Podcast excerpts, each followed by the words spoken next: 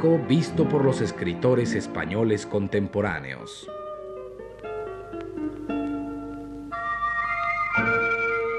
Un programa preparado para Radio Universidad por el profesor Luis Ríos.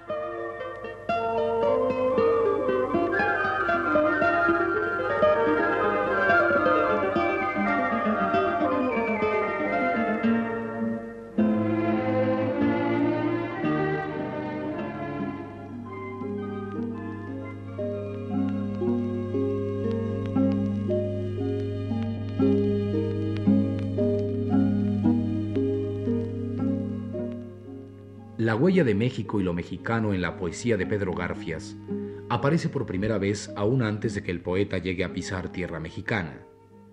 A bordo del barco Sinaya, rumbo a Veracruz, ya compone Garfias el poema intitulado Entre España y México, que después incluiría en su libro Poesías de la Guerra Española. Este es el poema.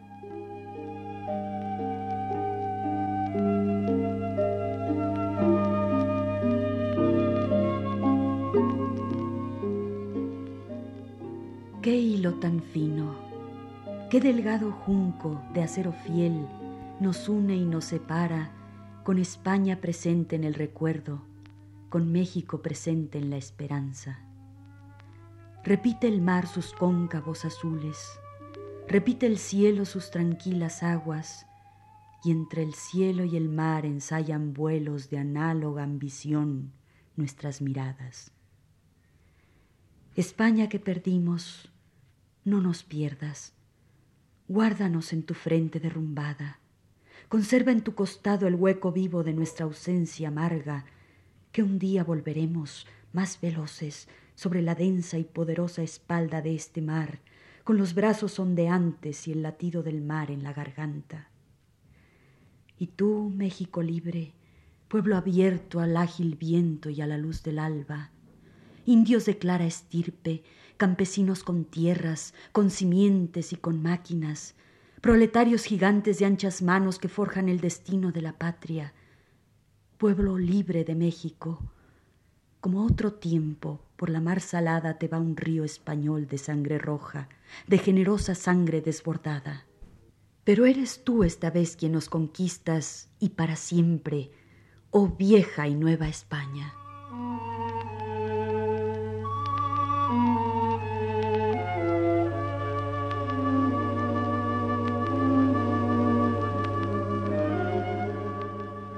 Existe otro poema de Pedro Garfias escrito durante la travesía desde Francia hasta Veracruz.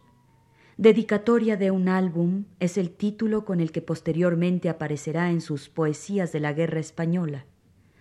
Poema compuesto en homenaje al entonces presidente de la República Mexicana, el general Lázaro Cárdenas, el hombre que abrió las puertas de México al éxodo español. Dice así.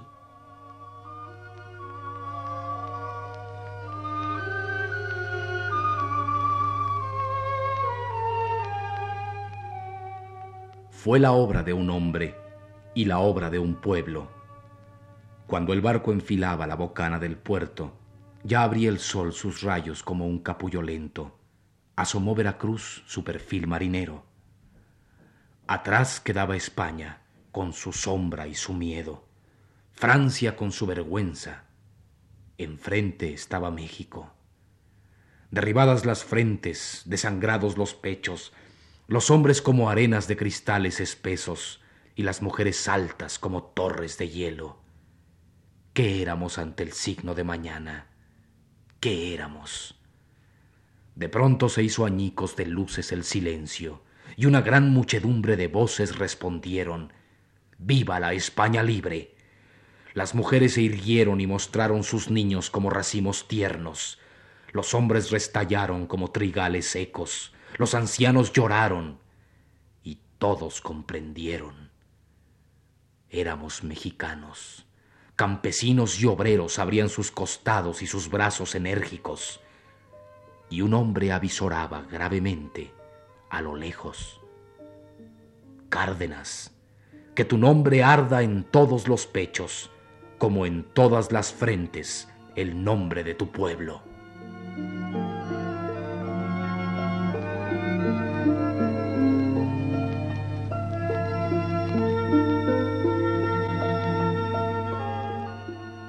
Aún podríamos encontrar un tercer poema de Pedro Garfias que vendría a completar el testimonio del poeta recién llegado a su nueva tierra, arrancado por la fuerza de la nativa. En este poema el autor habla con su nueva tierra, mejor dicho, con su nuevo mar, para desahogar en él su sentimiento nostálgico de desterrado. Versos al mar de Veracruz es su título y dice así.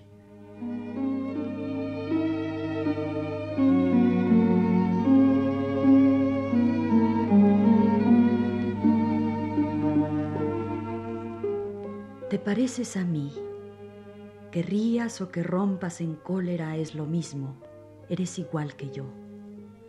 Cuando al nacer diste el primer bajido, como una selva te moviste entero y desde entonces no has dormido. ¿A dónde vas, oh mar? Tu reposo intranquilo, tu resollar feroz, tu corazón transido, tu pulmón fatigado, las cansadas arterias de tus ríos y esa tu pobre y trasnochada voz de cómico antiguo.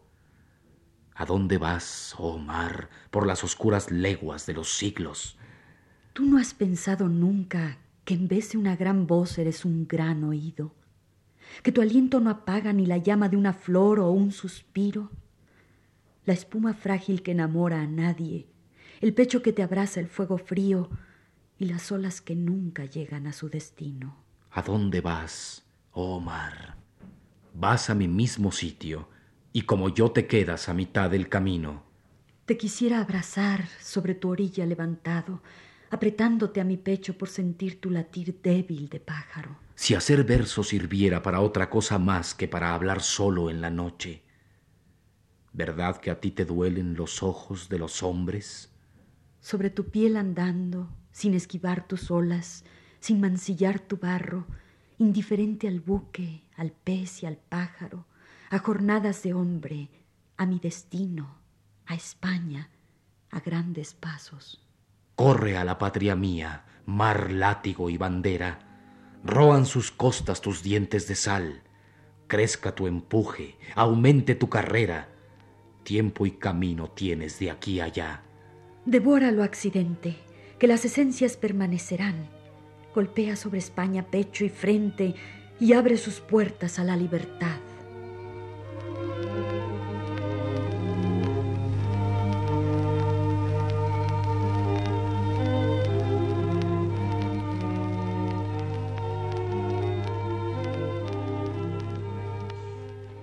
En versos de circunstancia que Santiago Roel ha recogido en su libro sobre Pedro Garfias, el poeta cantó a algunas de las ciudades mexicanas en las que vivió durante largas temporadas.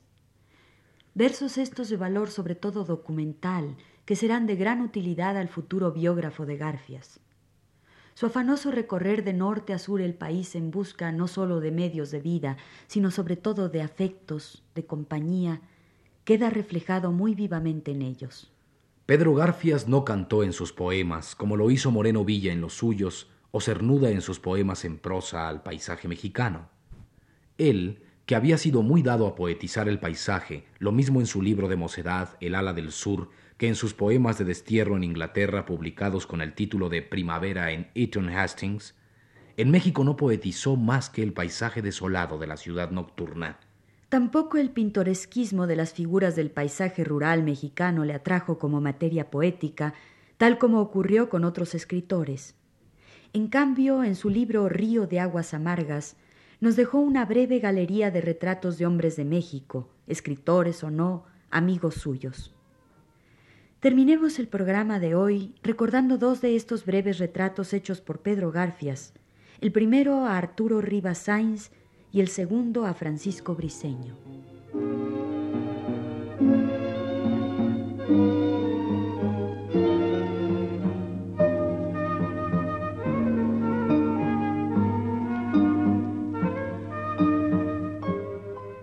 Era como una piedra cuya sangre le recorriera a tropezones, larga. Era como una espiga con su noble armadura de hueso, fieramente golpeada. Era como una flor cuya fuente de aroma le fuese eternamente rechazada. Era como una gracia retenida, era como un silencio que gritara. Era como él. Se parecía a Dios en que no hablaba.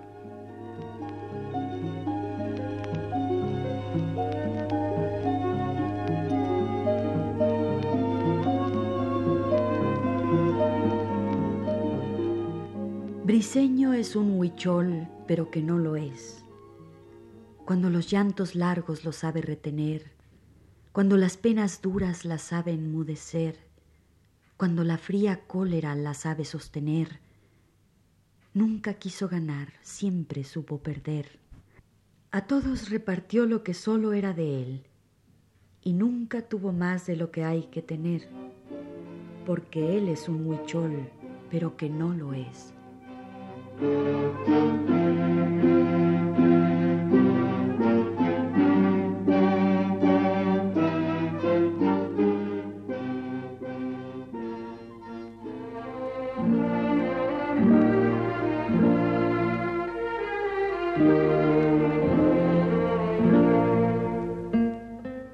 México visto por los escritores españoles contemporáneos.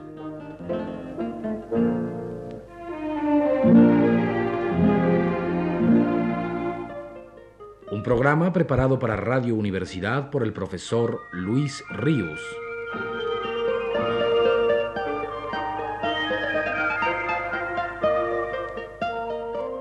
Realización técnica de Alfonso Moreno.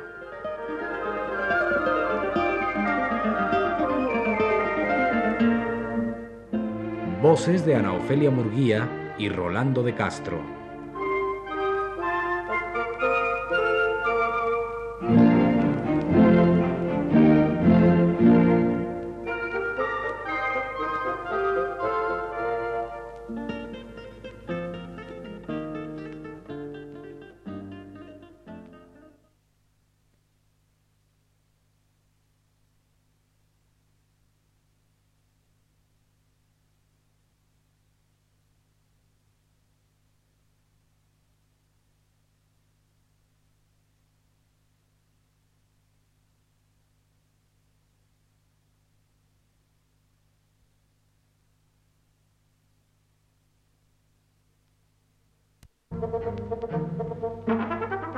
Radio Universidad Nacional de México presentó La prensa y el mundo.